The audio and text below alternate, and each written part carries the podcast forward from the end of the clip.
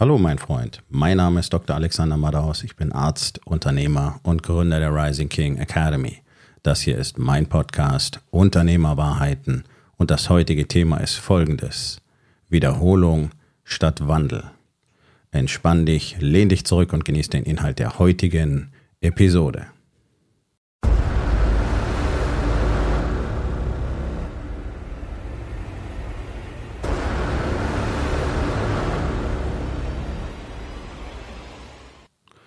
Einfach weiter so ist für die allermeisten Menschen die Parole.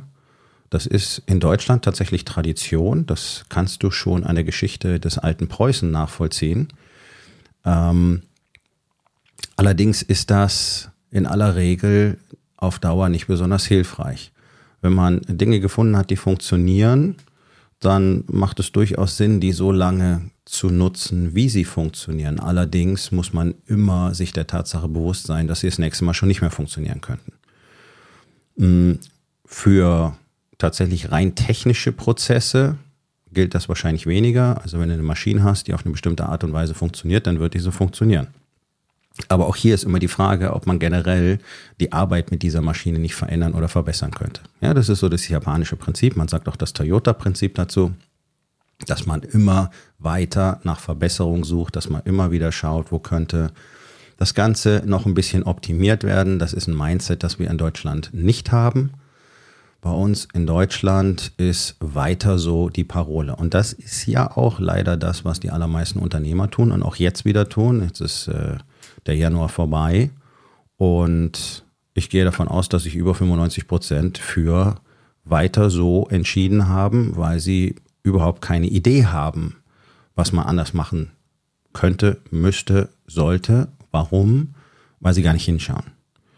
Und das ist egal, in welches großartige Buch der Weltliteratur du schauen wirst und in welches philosophische Werk du einen Blick wirfst. Du wirst immer wieder das gleiche Problem beschrieben finden, nämlich die Weigerung von Menschen, sich mit der Realität auseinanderzusetzen. Und dieses Problem ist ein sehr deutsches Problem, würde ich sagen. Nicht, dass andere Länder das nicht haben, aber wir haben hier eine enorme Ausprägung davon. Kurzer Verweis auf die aktuelle Situation unserer Bundesregierung. Du siehst auch hier, es wird versucht, die Realität der eigenen Meinung anzupassen. Und das ist Deutsch das, das ist gar nicht Problem von diesen Menschen, die jetzt gerade in der Regierung sind. Ja, wir haben, wir haben eine sehr ungünstige Selektion von Charakteren da, die ähm, in eine sehr ungünstige Richtung streben. Ich will es einfach mal dabei belassen heute. Das Thema Freiheit wird uns noch äh, eine ganze Weile beschäftigen, denn sie ist tatsächlich bedroht, aber insgesamt sind diese Charaktere, die wir da sehen, nichts Besonderes. Das sind einfach Menschen, wie sie rumlaufen. Was schade ist, weil, also ich persönlich, das ist vielleicht eine kindliche Vorstellung, die ich mit 56 Jahren immer noch habe, meine, dass Menschen in solchen Positionen eine, einen besonderen Charakter, eine besondere Charakterstärke haben sollten, dass die ähm, nach festen Moralvorstellungen äh, leben sollten. Äh, ja, die haben sicherlich auch welche, ne? aber ich glaube, du weißt, was ich meine, die wirklich einen tatsächlichen ähm, ethischen und auch moralischen Kodex haben, äh, den der tatsächlich von allen Menschen akzeptiert werden kann. Und ich denke, da gehören zum Beispiel Ehrlichkeit und auch Weitsicht und vor allen Dingen das Interesse daran, für alle anderen das Beste zu tun, mit dazu. Aber nun, was wir sehen, ist die absolute Verweigerung, sich mit der Realität auseinanderzusetzen, die Realität zu akzeptieren. Wenn du mal einen kurzen Blick in irgendwelche Bundestagsdebatten wirfst, wenn der äh, Robert Habeck da mit drin sitzt, äh, es geht ja zumindest aus der Opposition überwiegend um seine Politik, der grinst. Okay. Ähm, das ist natürlich ein Stück weit Arroganz, aber vor allen Dingen ist es äh, Ignoranz. Ne? Er ist einfach nicht bereit, die Realität zu akzeptieren. Er ist nicht bereit, die Zahlen, die Daten und die Fakten, die ja rein mathematisch, physikalisch nun mal da und nicht wegzudiskutieren sind, nicht zu akzeptieren. Und jetzt wird man sagen, pff, boah, das hat schon ein ganz schönes Ausmaß. Das ist das, was ich seit vielen Jahren bereits von Unternehmern auch immer wieder mitbekomme weigern sich hartnäckig, die Realität zu akzeptieren und erzählen lieber eine Geschichte von einer Realität, die nicht existiert. Deswegen spreche ich äh, in meinem Training auch von der Unrealität. Die meisten Menschen leben in einer, in einer selbst erzeugten Unrealität.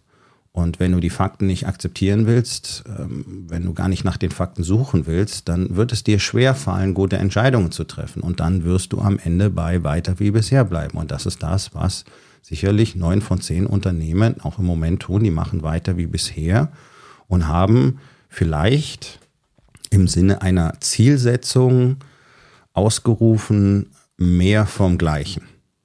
Das ist alles. Und das ist das, was mir in meiner Arbeit täglich begegnet. Mehr vom Gleichen soll bessere Ergebnisse bringen. Also auf gut Deutsch einfach die Schlagzahl erhöhen und dann kommt am Ende mehr raus. Das heißt, du brauchst dann unter Umständen auch mehr Mitarbeiter in deinem Sales-Team, weil ihr einfach die Herangehensweise nicht ändert, weil ihr eure Message nicht ändert, weil ihr euer Marketing nicht ändert oder weil ihr, wie die meisten, wahrscheinlich gar kein Marketing macht. Das heißt, mehr Mitarbeiter für mehr Umsatz auf gut Deutsch. Hier lohnt es sich zu rechnen.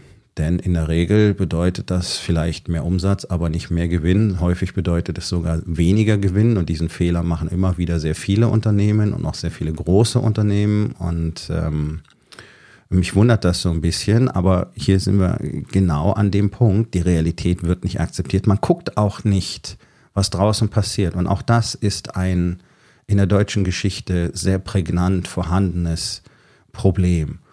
Und das macht Deutschland ja die ganze Zeit. Gerade in den letzten Jahren erleben wir, dass es überall auf der, überall auf der Welt Länder und auch Menschen gibt, die Dinge einfach anders machen und die, die sie offensichtlich besser machen, die besser funktionieren, die haben Lösungen, die haben andere Strategien. Wir nutzen sie nicht. Und zwar nicht nur ganz oben auf der politischen Ebene, sondern der einzelne Unternehmer, der liest zwar Bücher, ich finde das immer ganz faszinierend, ja, da sind viele dabei, die lesen halt auch eine Menge, weil das ja so eine Parole ist. Ne? Leaders are Readers, das stimmt schon und man sollte auch lesen und man sollte auch nicht wenig lesen. Allerdings, wenn ich dann so äh, Parolen höre wie äh, 200 Bücher pro Jahr lesen oder am besten noch mehr, ja, das ist super, wenn du mal überlegst, dass bei dem Tempo wahrscheinlich nicht einmal 10% von dem Inhalt bei dir hängen bleiben. Und wenn wir dann über die Umsetzung dieser Dinge reden, und das ist ja das Einzige, worum es geht, was hat denn das für einen Impact? Beeinflusst es deine Art und Weise, Dinge zu betrachten? Beeinflusst es deine Art und Weise, über Dinge zu denken? Beeinflusst das deine Weltsicht, deine Perspektive? Macht es dich offener? Macht es dich flexibler? Beeinflusst es deine Art und Weise, strategisch zu planen, wenn du überhaupt strategisch planst. Und das ist nicht böse gemeint. Die allerwenigsten Unternehmer planen strategisch. Allenfalls taktisch und die meisten nicht mal das. Beeinflusst das, was du da liest, tatsächlich deine Art und Weise, Entscheidungen zu treffen? Beeinflusst es die Art und Weise, wie du mit anderen Menschen umgehst? Und die Antwort ist in aller Regel nein, sondern es wird einfach konsumiert. Wir leben in dieser Konsumgesellschaft und auch Bücher werden dann einfach konsumiert, damit man sich auf die Schulter klopfen kann, vor dem Regal stehen kann und sagen kann, guck mal, wie viele Bücher ich gelesen habe. Äh, ich halte davon nichts. Ein Buch ist für mich nur sinnvoll, wenn ich damit was machen kann, wenn ich es umsetzen kann. Und äh, ich lese nicht jedes Buch ganz, wenn ich merke, es nützt mir nichts, auch das, äh, vielleicht als kleiner Tipp lies mal einfach quer, schau in Kapitel rein, die dir gefallen. Und wenn du merkst, der Rest, der taugt für dich nichts, dann lies es nicht. Ich habe früher auch diesen Fehler gemacht, die immer brav durchzulesen. Nee, wenn es kacke ist, dann höre ich auf. Oder wenn ich merke, die erste Hälfte hat es gebracht und jetzt wird es redundant und jetzt reden wir über Dinge, die äh, für mich schon lange klar sind dann äh, gehe ich weiter. Ja, so viel zum Thema, wie viel Bücher lesen, wie viel Inhalt nimmst du mit, wie viel Wissen nimmst du mit, wie viel Umsetzung nimmst du mit. Das ist das Einzige, was zählt, nicht die Anzahl der Bücher. Ähm, also sich darauf auf gut Deutsch einen runterzuholen, 200 Bücher im Jahr zu lesen, bedeutet für mich gar nichts. Das ist keine Zahl, die eine Relevanz hat und das ist auch nichts, was für mich irgendwas darüber aussagt, was diese Person jetzt kann oder weiß. Dennoch ist es so, auch da drin gibt es eine Menge Wissen und deswegen habe ich das hierher gebracht, mit dem man viel machen kann. Und äh, wie gesagt, ich kenne viele Unternehmer, die viel lesen und dann merke ich aber, weil ich viele von den Büchern auch kenne, und dann denke ich mir, ja, okay, aber du machst ja nichts von dem, was da drin steht. Hm. Dann ist es irgendwie nutzlos, nicht wahr? Also Wissen ist Macht, stimmt ja nicht, sondern äh, Machen ist Macht. Umsetzung ist Macht.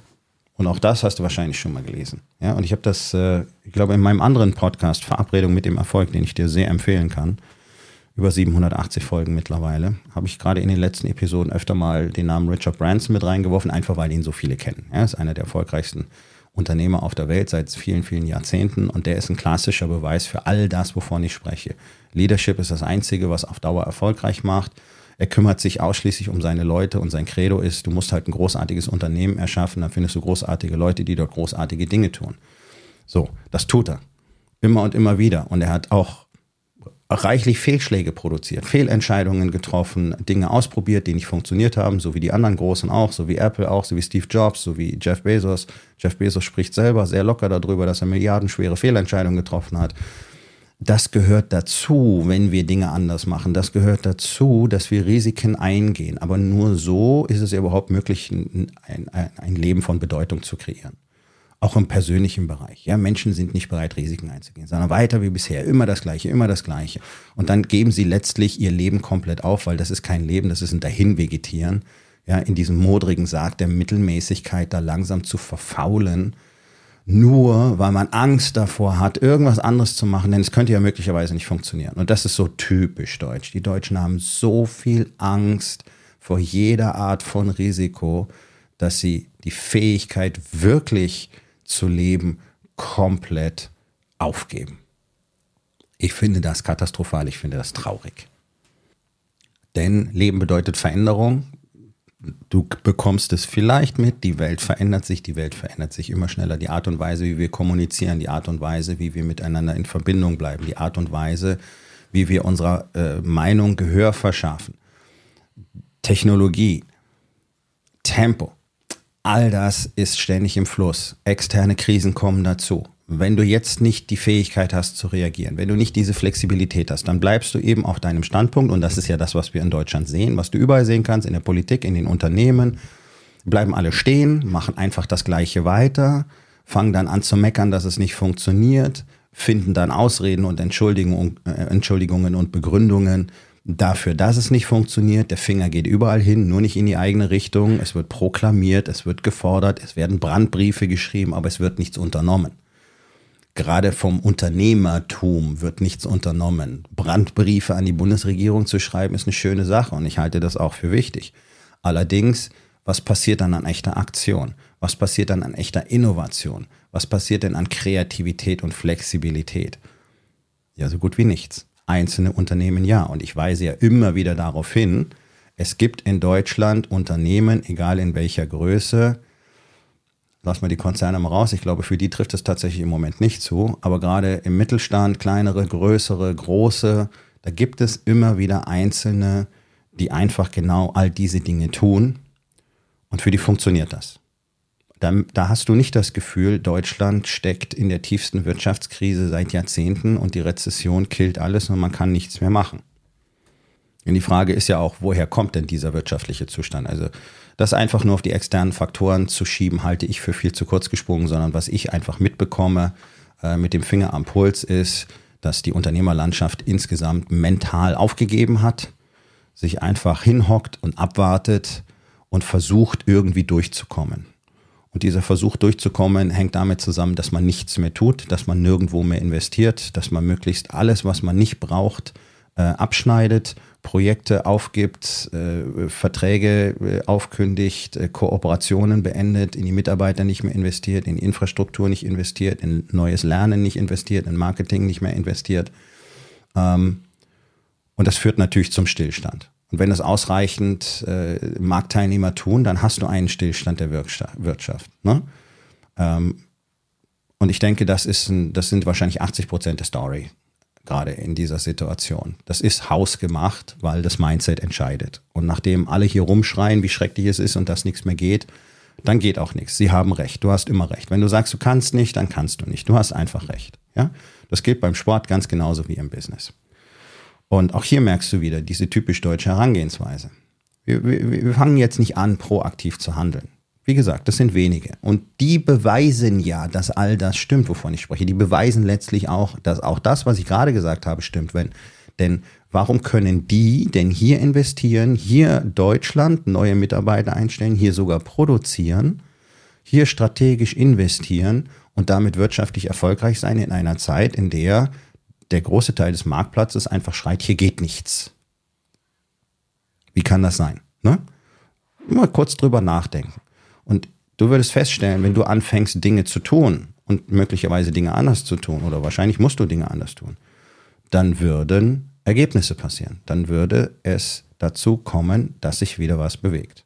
Dafür muss man natürlich mutig sein und auch einfach andere Dinge tun. Denn offensichtlich funktioniert vieles nicht mehr. Und genau darum geht's. Machst du mehr vom Gleichen oder machst du was anderes? Wandel oder Wiederholung? Das ist so die große Frage. Und wir in Deutschland wirklich schlecht davon. Und äh, ich habe gerade den Richard Branson erzählt, äh, erwähnt. Warum habe ich den erwähnt? Weil das, was mich immer wieder erstaunt ist, der ist unheimlich populär in der Unternehmerszene. Er gilt ja ebenso als einer der Vorzeigeunternehmer. Aber keiner macht nach, was er tut. Und das fasziniert mich so. Die finden ihn alle toll. Und anstatt jetzt zum Beispiel wirklich zu sagen, okay, wie werde ich denn ein solcher Leader wie Richard Branson, der aus, offensichtlich ausgezeichnete Leadership Skills hat, ausgezeichnete Kommunikationsfähigkeit, ausgezeichnet darin ist, mit anderen Menschen äh, vertrauensvolle Beziehungen aufzubauen. Einfach wirklich großartige Unternehmenskultur aufbaut. Wäre die Frage nicht, wie kann ich das auch tun? Sollte die Frage nicht sein, wie kann ich das lernen? Wer kann mir das beibringen, um auch so erfolgreich sein zu können? Das heißt nicht, dass jeder jetzt meiner Meinung nach Milliardär werden muss oder sollte. Aber ich denke, jeder Unternehmer in Deutschland sollte erfolgreicher sein, als er im Moment ist. Weil das einfach, ich denke, das Leben sollte Progress, Expansion sein und nicht Stillstand, so wie wir das hier akzeptieren. Deutschland ist das Land des Stillstands. Und um erfolgreicher zu sein, würde es sehr sinnvoll sein, die Dinge so zu tun. Und bis wohin das dann geht, ist ja letztlich völlig egal. Aber diese Bestrebung besteht nicht, sondern es reicht, und das ist, das ist auch so typisch deutsch, es reicht, sich einen drauf runterzuholen, dass man es toll findet, dass man drüber reden kann, dass man das ganz genau kennt, dass man die Bücher gelesen hat, dass man ihn zitieren kann am besten. Ja, die, diese ganzen Zitatenkönige, die immer alles wissen. Und dann guckst du hin, aber was, was können die denn? Was produzieren die denn? Was kriegen die denn auf die Reihe? Und dann merkst du, nee, das ist nicht wirklich viel. Also uns fehlt hier in Deutschland wirklich insgesamt diese, diese Bereitschaft zu sagen, okay, lass uns Dinge anders machen.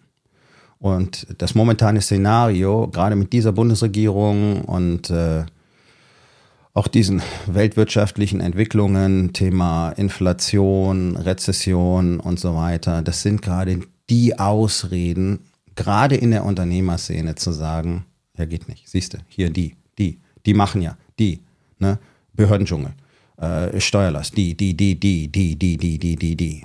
Ich höre nicht ich, ich, ich, ich, ich, ich, ich, ich, ich, ich, ich, denn eins wird immer wahr sein und das war auch schon immer wahr. Mit dem Finger irgendwo hinzuzeigen und zu sagen, die sind schuld und das ist doof, bringt nichts, bringt dir kein Ergebnis. Das Einzige, was ein Ergebnis bringt, ist zu lernen, mit der Umgebung, mit den Bedingungen umzugehen und herauszufinden, wie man daraus Progress generieren kann, wie man daraus wörtlich das Beste machen kann, wie man da drin expandieren kann, wie man damit umgehen muss. Das tun Menschen, seitdem es sie gibt. Und auch im Bereich Wirtschaft ist das schon immer so gewesen. Du musst immer herausfinden, was du tun kannst. Und auch in dieser Situation hilft es nicht rumzuschreien und ständig irgendwelche Grafiken zu posten, dass Deutschland ein Hochsteuerland ist. Ja, wie gehen wir denn damit um? Was tun wir denn jetzt? Gibt es vielleicht Dinge, die wir optimieren könnten, die dafür sorgen, dass uns diese Steuerlast nicht mehr so bedrückt, wie sie es jetzt gerade tut. Das ist mein erster Coach hat immer gesagt, die Steuern sind jetzt zu hoch, dann verdienen wir Geld. Tada! Gebetsmühlenartig wiederhole ich diese Zahlen. Deutsche Unternehmen verbrennen 118 Milliarden Euro pro Jahr für Personalfluktuation. Über 80 Prozent der Menschen verlassen ihre Arbeitsplätze wegen schlechter Kultur, wegen schlechter Führung, wegen schlechter Kommunikation, wegen schlechter Arbeitsplatzatmosphäre, nicht wegen Geld oder weil es ihnen zu dreckig ist.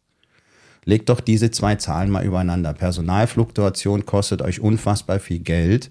Ihr könntet es ändern, wenn ihr wandlungsbereit wärt, wenn ihr bereit wäre zu lernen, wie ein Unternehmen aufgebaut sein muss, wie es strukturiert sein muss, wie es funktionieren muss, damit Menschen dort nicht mehr weggehen wollen, damit die gerne kommen, damit die da drin auch sehr produktiv sind. Die berühmten High-Performer, die kann man aus fast jedem in Anführungszeichen machen, wenn man ihm die richtige Atmosphäre, die richtige Umgebung bietet. Und das heißt nicht, ihnen Puderzucker in den Arsch zu blasen. Seht euch doch diese Zahlen an. 118 Milliarden, davon könnten wahrscheinlich 80 Prozent locker eingespart werden da brauche ich mir nicht über ein Prozent Steuern hin oder her Gedanken machen. Und vielleicht auch mal zu lernen, wie Business strategisch und strukturell funktioniert. Dann gucke ich mir produzierende Unternehmen an. Die produzieren mit einem sehr hohen Kostenaufwand, Personaleinsatz, Materialeinsatz, Lieferkosten und so weiter. Und am Schluss machen sie, keine Ahnung, sagen wir mal, einen Euro Gewinn pro Stück. Mit einem Einsatz von 70, 80 Euro vielleicht.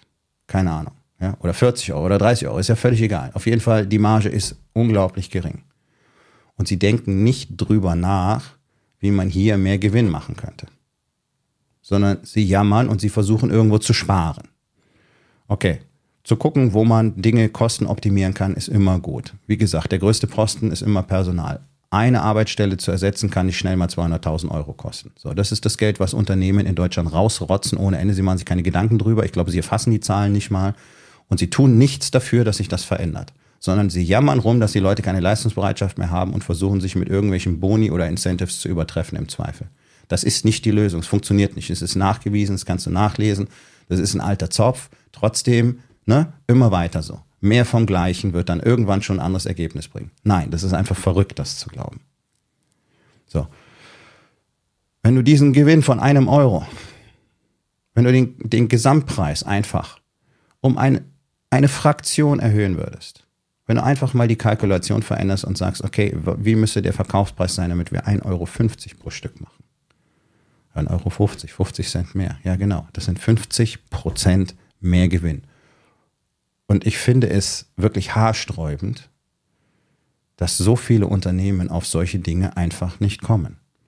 Okay, sagen wir mal, nicht, ich finde es nicht haarsträubend, dass sie nicht drauf kommen, weil man kommt oft auf die einfachsten Dinge nicht. Da bin ich selber schuldig, auch immer wieder. Da brauche ich andere Leute, die mich angucken, als wäre ich dumm und sagen, hey, warum machst du das nicht so? Und ich denke mir, ja verdammt, warum mache ich das eigentlich nicht so? So eine Scheiße. Ja, also das Feeling kenne ich.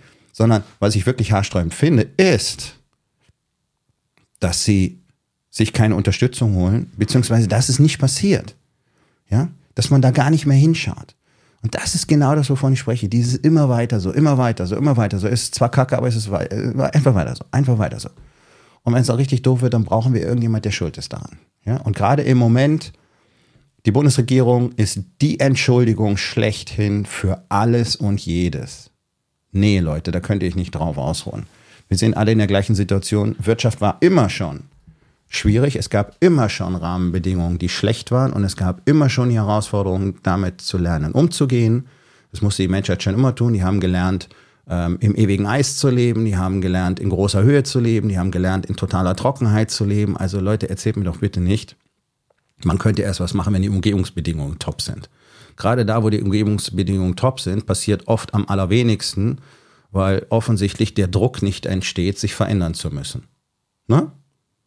Da, wo alle in Urlaub hinfliegen, das sind die ärmsten Länder der Welt. Hm. Möglicherweise ist da ein Zusammenhang. Das ist so menschliche Psyche 101. Ja, die Bequemlichkeit zieht ein und naja, gut, das ist nicht das Thema dieser Episode. Bloß in Deutschland sind wir wirklich komplett wandlungsresistent. Und das, das geht hier schon sehr lange so. Das kannst du wahrscheinlich noch weiter zurückverfolgen, aber geh einfach mal bis in die Zeit von Napoleon zurück. Ja? 1806 als Napoleon hier seinen, seinen Feldzug durch Europa gestartet hat und auch Deutschland langsam auf der Speisekarte stand. Die, die, die preußischen Generäle waren absolut arrogant. Das preußische Militär war fantastisch gedrillt. Die waren wie eine Maschine. Ähm, die hatten äh, wirklich eine enorme Präzision und auch äh, durchaus eine äh, ernstzunehmende Schlagkraft. Und äh, die deutschen, die, die preußischen Generäle waren äh, absolut davon überzeugt, dass äh, Napoleon einfach nur Glück hatte und sie ihn ohne weiteres schlagen könnten. So, dann ging es also in Richtung Deutschland und die französische Armee hat äh, komplett anders agiert als die preußische Armee. Ja, das war äh, ein, ein, ein, ein sehr lockerer, dafür sehr agiler, sehr schlagkräftiger Verband, der bestimmte Strategien und Taktiken äh, sehr gut genutzt hat, die für die anderen komplett absurd gewesen sind. Ja, ich mache jetzt hier keine komplette Geschichtslehrstunde draus. Erstens war es so, also der, der Befehlshaber ähm, der preußischen Armee damals, das war der Prinz von Hohenlohe, und äh, er konnte sich allerdings mit den anderen Generälen erstmal nicht auf eine Strategie einigen. Ja, und dann haben, und das ist auch so typisch deutsch. Anstatt jetzt in die Kooperation zu gehen und gemeinsam wirklich ein Konstrukt zu erschaffen, mit dem alle zufrieden sind, hat halt jeder behauptet, nee, ich, ich weiß es am besten und am Schluss musste der König intervenieren. Und äh, dann äh, wurde da, glaube ich, am Ende eine Kon Kompromisslösung gefunden. So. Also Napoleon kommt nach Deutschland, trifft auf die ersten, äh, erstens haben sie gemerkt, die, die französische Armee ist sehr viel agiler, weil die nicht so abhängig sind von den Pferdefuhrwerken, sondern äh, der, der französische Soldat hat seinen Tornister getragen mit seinem Material und der Rest wurde nachgeführt und deswegen waren die sehr schnell und sehr agil. Das hat die äh, Preußen schon enorm überrascht. Ja? Ähm, also hat man sich erstmal zurückgezogen und dann äh, ging es äh, in Richtung äh, Jena und dort kam es zu einem Aufeinandertreffen und die fantastische preußische Formation und die Disziplin äh, und die Herangehensweise hat halt überhaupt nicht funktioniert, sondern die sind, ich mache es hier kurz an der Stelle, sind im Prinzip aufgerieben worden und mussten sich dann quasi in Panik am Ende zurückziehen. Hm, die wurden dezimiert wie die Fliegen von einer Armee, die sie praktisch für eine äh, äh Zusammenrottung von irgendwelchen Lumpen gehalten haben. So, was ist die Essenz daraus? Preußen, die preußische äh, Militärführung, der preußische General, Prinz von Hohenlohe, war nicht in der Lage, in der Situation flexibel zu reagieren. Warum? Weil er nie gelernt hat, weil er nie trainiert hat, flexibel zu denken. Das ist so typisch deutsch, ja, wie bis heute. Wir machen das so, wir machen das so, wir machen das so. Und wenn es nicht funktioniert, dann machen wir weiter. Am Schluss sagen wir, oh scheiße, jetzt sind wir insolvent. Das ist äh, Schuld des Marktplatzes. Ja? Er war überhaupt nicht in der Lage zu reagieren, sondern sein erster Versuch hat nicht funktioniert und er hat das Gleiche wiederholt und wiederholt und wiederholt. Und dann war halt am Schluss die Situation so desaströs, dass nur noch der Rückzug, Rückzug blieb. Jetzt kommt aber das Beste an der Stelle. Die preußischen Generäle hatten zehn Jahre Zeit, Napoleon, seine Strategien, seine Taktiken und auch die Verfahrensweise seiner Truppen zu studieren. Zehn Jahre. Das heißt, sie hätten genau wissen müssen, womit sie es zu tun haben. Sie hätten sich exzellent darauf vorbereiten können. Das ist das, was die SEAL-Teams zum Beispiel tun. Die studieren und dann trainieren die das so. Ja? Die verbringen 85 Prozent in der Vorbereitung. Und deswegen, die verwandeln sich die ganze Zeit, seit Jahrzehnten, die passen sich an. Das macht die besten Teams der Welt. So. Die Preußen haben das nicht gemacht. Die haben das ignoriert, die waren arrogant, die wussten, wir sind Preußen, wir sind super, wir sind diszipliniert, wir, unsere Leute funktionieren wie eine geölte Maschine, ja, im Schlaf sozusagen. Wir brauchen uns keine Gedanken machen. Und dann kommt jemand, der tut die Dinge komplett anders. Disruptiv nennt man das. Ist dir das Wort disruptiv auf dem, auf dem Marktplatz in den letzten Jahren schon mal begegnet? Ja? Ist, die Deutschen quatschen gerne über disruptiv. Aber disruptiv ist hier gar nichts. Die Deutschen quatschen gerne über alles Mögliche, aber sie kriegen es dann gar nicht hin, weil sie sich gar nicht damit auseinandersetzen, was das eigentlich bedeutet. So, also ist es für Preußen damals mal so richtig, richtig, richtig schlecht gelaufen, obwohl das nicht hätte sein müssen. Sie hätten das Ganze wahrscheinlich sehr gut gewinnen können. Aber sie haben einfach weitergemacht wie bisher. Sie waren nicht wandlungsfähig. Siehst du das? Das scheint uns in die Wiege gelegt worden zu sein. Ja? Wir hier in Preußen, in Deutschland. Vor 200 Jahren schon? Immer noch. Es ist immer noch das gleiche Mindset. Es wird Zeit, dass wir dieses Mindset mal aktiv durchbrechen. Wandel. Wir brauchen Wandel. Jeden Tag. Jedes Business. Jedes einzelne Unternehmen, egal ob es ein Handwerksbetrieb ist, produzieren, Dienstleistung, whatever, muss jeden Tag drüber nachdenken, was es unternehmen muss, damit das Ganze in Zukunft noch funktioniert. Du kannst nicht einfach sagen, es geht für immer so weiter. Deine Services, jemand anders wird es besser machen, jemand anders wird ein Angebot haben, das so viel interessanter ist, dass du nicht mehr, dass du keine Rolle mehr spielst. Der Marktplatz verändert sich, die Bedürfnisse der Menschen verändern sich, die Leidenschaften verändern sich. Äh, alles verändert sich. Und ich kann nicht einfach davon ausgehen, dass alles, was ich bisher gemacht habe, für immer so weiter funktioniert. Ja, die preußische Armee hat auf diese Art und Weise immer gewonnen. Also sind sie davon ausgegangen, dass sie mit dieser Strategie, mit dieser Taktik immer wieder gewinnen werden. Und das ist genau der große Druckschluss. Du kannst niemals davon ausgehen, dass das, was gestern funktioniert hat, heute noch funktioniert. Allein wie Menschen heutzutage kommunizieren, gerade die jüngeren Generationen, hat das deutsche Unternehmertum komplett überholt. Die verstehen nicht, was dort vorgeht. Sie, sie verweigern sich der Realität, dass Online-Marketing, Social Media, Plattformen wie YouTube einfach die Basis von jedem einzelnen Business heutzutage sind. Denn da passiert das Marketing, da passiert die Aufmerksamkeit, da passiert die Kommunikation. Und wir dürfen eins nicht vergessen, als Unternehmer sind wir immer in einem Kampf um eine einzige Sache, nämlich um Aufmerksamkeit. Wer die Aufmerksamkeit der Menschen kriegt, der kann auch was verkaufen. Wer sie nicht bekommt, der kann nicht verkaufen. Und wenn Menschen, wenn Unternehmen nicht wandlungsbereit sind, dann werden sie zurückgelassen werden. Und die deutschen Unternehmen werden im großen Stil zurückgelassen. Sie verstehen es nicht, sie verstehen diese Welt nicht und sie setzen sich damit nicht auseinander, weil sie sagen, wir brauchen wir nicht, haben wir noch nie gebraucht. Alles über Empfehlungen, ja, wir haben ein Sales-Team. Wir haben Daten aus den USA. Telesales, Cold Calling, kalte E-Mails funktioniert unfassbar schlecht da drüben. Mittlerweile gehen gut 90 Prozent der, der Unternehmer gar nicht mehr ans Telefon. Ich auch nicht. Wenn ich die Nummer nicht kenne, kannst du mich nicht anrufen. Du kannst das in den modernen Geräten ja sogar blockieren, dass kein Anrufer durchkommt, dessen Nummer nicht in deinem Telefonbuch ist. Ja? Also man muss sich wirklich fragen, wo soll das Ganze hingehen? Ähm, einfach weiter so scheint es nicht zu bringen. Einfach weiter so ist aber die deutsche Parole. Thema Digitalisierung. Ja, ich habe gerade gesagt, die Deutschen quatschen über alles Mögliche. Digitalisierung sieht dann so aus. Und das wird so bezeichnet. Das, das ist äh, original. Ja, das ist original, was ich euch hier gerade erzähle. Ähm, da werden, äh, ist die Bauindustrie, ja. Äh, da werden dann, da wird ein Stundenzettel als PDF zur Verfügung gestellt. Das können sich Mitarbeiter runterladen, ausdrucken. Dann nehmen die das mit auf die Baustelle. Auf der Baustelle müssen sie den Stundenzettel aus, äh, ausfüllen. Der wird dann abgegeben, dann wird er eingescannt und dann wird der eingescannte Stundenzettel manuell von Leuten in Excel-Tabellen übertragen, um die Kalkulation zu machen, am Schluss um die Abrechnung zu machen. Sowas bezeichnen deutsche Unternehmer wirklich als Digitalisierung. Digitalisierte Zeiterfassung nennen die das. Das ist ein absoluter Scherz. Das ist ein absoluter Scherz. Und das ist das Mindset hier. Sich nicht mit der Thematik auseinanderzusetzen. Hey, es gibt mittlerweile Zeiterfassung über Apps. Da können die Mitarbeiter auf der Baustelle ganz einfach ihre Zeit erfassen und das wird über die App zentral gepoolt, wird gleich umgerechnet und da, da, da, bist du fertig. Diese Lösung gibt es. Zum Beispiel. Also, der Punkt ist, die Welt bewegt sich weiter, Deutschland nicht. Es gibt bereits Lösungen für all diese Dinge, Deutschland bewegt sich nicht. Und das ist ein Riesenproblem. Und das ist der Grund, warum es diesem Land so schlecht geht. Du kannst nicht alles auf die Politik schieben. Die Politik ist dafür verantwortlich, dass unsere Straßen zerbröseln, dass du hier in Hamburg kaum noch mit dem Auto geradeaus fahren kannst, ohne, die, ohne Angst zu haben, dir entweder einen Reifen oder gleich äh, die gesamte Radaufhängung zu zerreißen.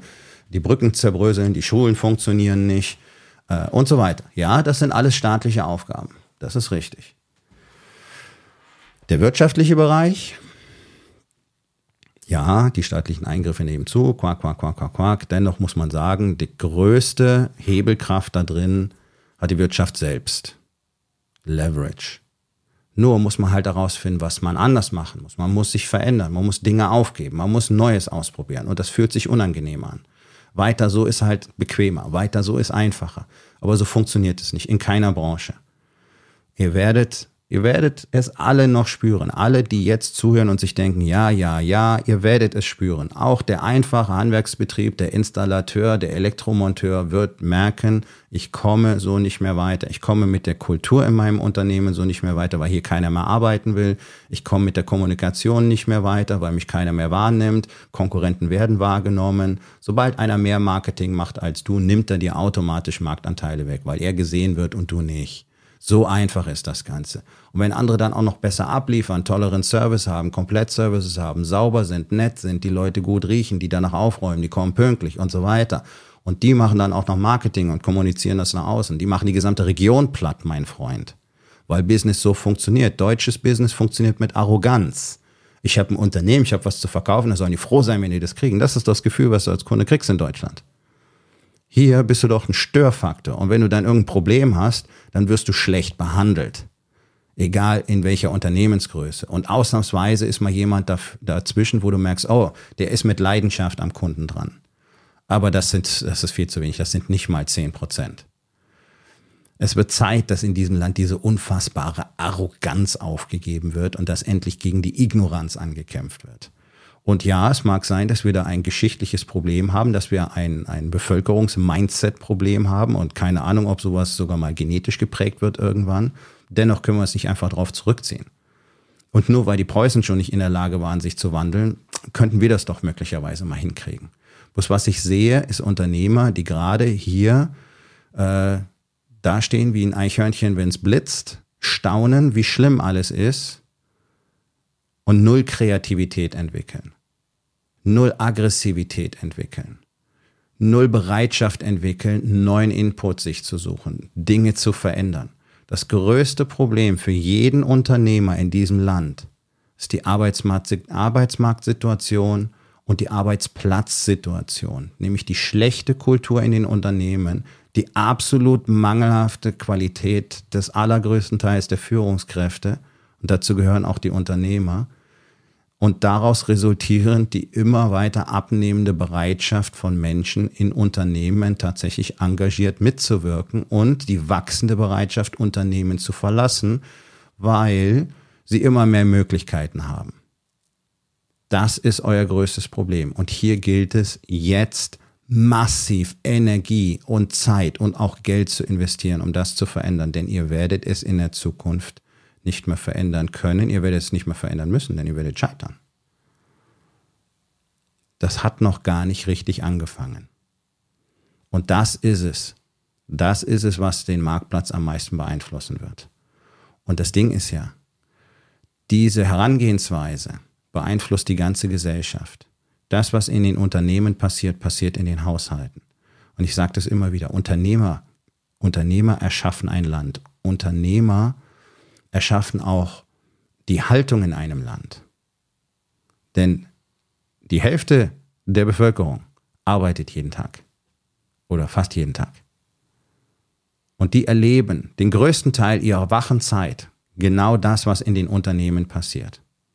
Und nehmen diese Kultur und nehmen diese Art und Weise miteinander umzugehen mit nach Hause und prägen dort ihre Familien und ihre Kinder. Und die geben das auch wieder weiter.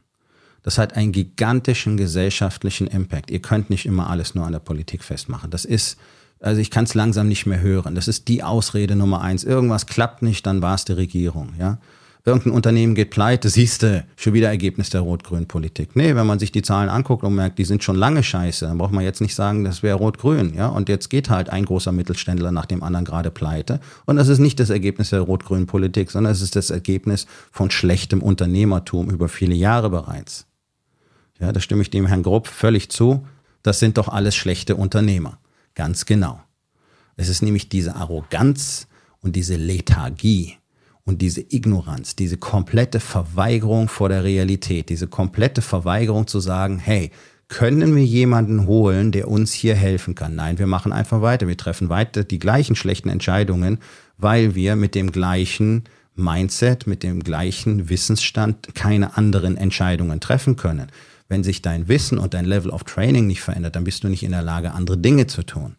Du musst dein Training verändern, du musst dein Wissen verändern, du musst alte Dinge verlernen, du musst äh, Glaubenssätze aufgeben, du musst deine Weltsicht verändern, du musst dich der Realität anpassen und wenn du die Realität wirklich zur Kenntnis nimmst, dann wirst du merken, du bist die ganze Zeit verpflichtet, dich zu verändern, umzudenken, Dinge anders zu tun, zu reagieren, progressiv zu sein. Das ist der eigentliche Unternehmerjob. Und der wird nicht gemacht. Und das hat auch nichts mit dem am Unternehmen arbeiten, nicht im Unternehmen arbeiten zu tun. Warum stürzen sich denn neun von zehn der Unternehmer ins Micromanagement? Weil es so viel einfacher ist, anderen ständig auf die Nerven zu gehen, als sich selber mal mit der eigenen Arbeit zu beschäftigen und selber sich mal zu fragen, okay, wie müsste sich dieses Unternehmen weiterentwickeln? Und eure Story ist nämlich, ihr könnt das nicht machen, weil ihr müsst euch um alles kümmern ja, dann lass den anderen Scheiß mal, lass deine Leute mal ihre Arbeit machen, das würden die nämlich gerne tun und dann fühlen die sich gleich viel wohler und dann sind die auch gleich viel loyaler zum Unternehmen, das kann ich dir versprechen und dann wäre es nämlich an der Zeit, dass du dich mal fragst, hast du überhaupt die entsprechenden Kenntnisse und Fähigkeiten, um strategisch zu denken, um flexibel zu denken, um auf die Umgebung zu reagieren? Und ich befürchte, in den allermeisten Fällen ist die Antwort nein. Und das ist auch ganz klar weil eure 200 Bücher pro Jahr, die ihr da mal so durchschleusen, aus denen ihr nicht viel mitnehmt, die helfen euch hier nicht weiter. All die wichtigen Dinge, auch im Unternehmertum, die musst du von anderen Menschen lernen. Deswegen gibt es Menschen wie mich, die Unternehmern zeigen, wie man strukturell und strategisch ein Unternehmen auf einem vernünftigen Fundament aufbaut und so führt, dass es letztlich Open-End wachsen und prosperieren kann.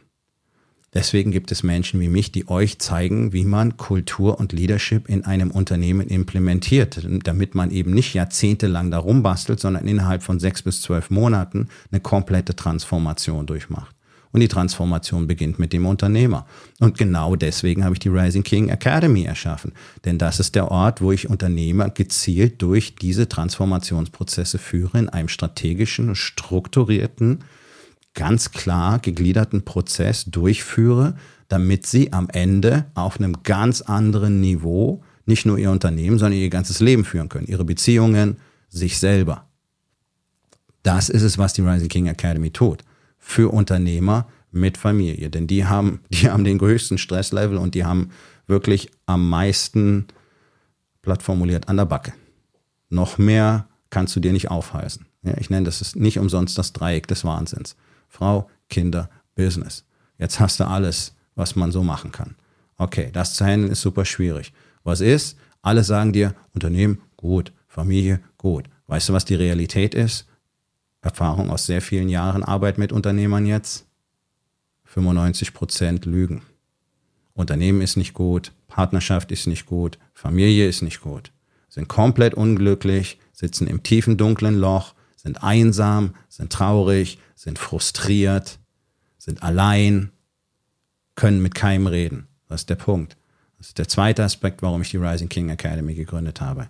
Hier können wir miteinander über all diese Dinge reden. Und ich kann mit Stolz sagen, dass ich nicht bloß Unternehmen zum Erfolg führe, sondern auch Familien. Und das findest du in dieser Kombination sicherlich nirgendwo sonst. Und deswegen ist das, wie immer, an dieser Stelle eine Einladung an all die Unternehmer, die wirklich was aus ihrem Leben, aus ihrem Unternehmen machen wollen, die wirklich auf einem anderen Level spielen wollen, die nicht einfach wie alle anderen einfach immer weiter wie bisher, wie alle anderen einfach immer rumjammern wollen, in der Opferhaltung, die Schuld im Außen suchen, sondern die ihr Leben selber gestalten wollen, die ihr Leben selber in die Hand nehmen wollen. Und ja, das beinhaltet Risiken. Und ja, das beinhaltet harte Arbeit. Und ja, dafür muss man mutig sein und manchmal hat man Schiss und dann wird es sehr dunkel und die Phasen gehen vorbei und danach wirst du sehen, es hat sich alles gelohnt. Story of my life. Und ich zeige dir gerne, wie das funktioniert. Link für, zu meiner Webseite findest du in den Show Notes und über meine Website kannst du sehr einfach einen Gesprächstermin mit mir vereinbaren. Und jetzt guck doch mal hin in den vier Bereichen Body, Being, Balance und Business. Wo bist du nicht bereit zum Wandel, sondern machst einfach immer weiter wie bisher, obwohl die Ergebnisse schlecht sind. So, mein Freund, das war's für heute. Vielen Dank, dass du dabei gewesen bist. Wenn es dir gefallen hat, dann sag es doch bitte weiter, teile diesen Podcast und hinterlass mir doch bitte, egal auf welchem Portal du diesen Podcast gehört hast, eine Bewertung. Das hilft mir sehr und vor allen Dingen hilft es anderen dabei, diesen wertvollen Podcast zu finden und ihn auch weiterzugeben.